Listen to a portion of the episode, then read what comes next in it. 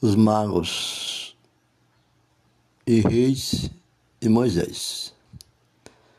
Cuidado, olhe o que fala as Escrituras Sagradas. Que diz, se nós observarmos no livro de Êxodo, capítulo 7, no verso 10 e 13. Diz o seguinte: O que Deus fazia usando Moisés? Os magos e feiticeiros do Egito, usados pelo diabo, também faziam aparentemente iguais as mesmas coisas por meio das suas ciências ocultas. Veja bem, preste atenção, chama-se ciências ocultas a tentação, essa palavra, atenção nessas palavras, ciência oculta, isto é, puro satanismo. Deus fazia milagre e o diabo fazia sinais.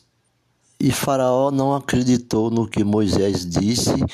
E qual foi a consequência disso tudo? Tudo isso, doenças e mortes. E você vê hoje as pessoas pagando cada vez mais pela sua bênção, achando que aquilo era de Deus.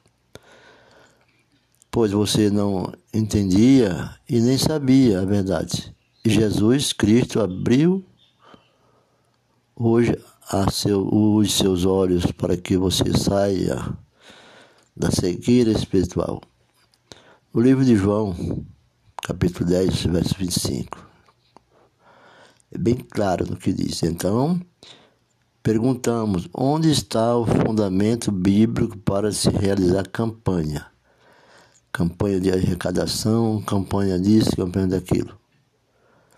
Com cada certeza, com toda certeza, não existe no Evangelho de Cristo e não há ordenança para as chamadas campanhas que os homens promovem hoje na maioria das agências, das igrejas.